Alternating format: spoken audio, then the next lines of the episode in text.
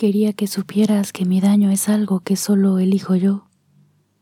que me dejo mecer por tus empujones como si fueran viento que me coloca lejos de ti,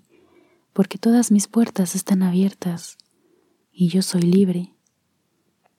que el odio es el disfraz de una piel, el reverso de un cuerpo, y desde lejos tu cara se intuye del revés,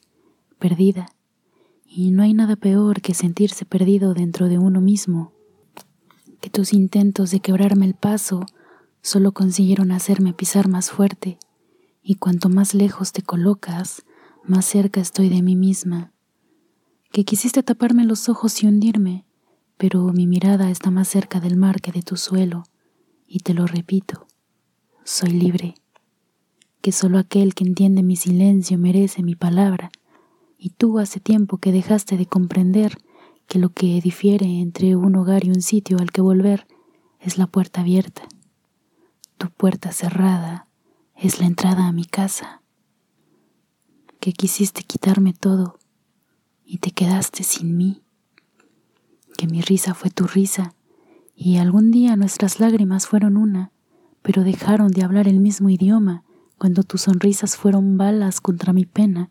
cuando tu tristeza remetió ahogada contra mi alegría que siempre colocaré la verdad frente a mis huellas, que no daré respuestas a quien no acepta mis preguntas, que no iré a aquel lugar en el que no me reconozca, que no daré la mano al que me señala con el dedo, que nunca me perdiste, dejaste que me fuera, que es la peor forma que existe de abandono para el que se queda, y esa será tu mayor condena. Pero no,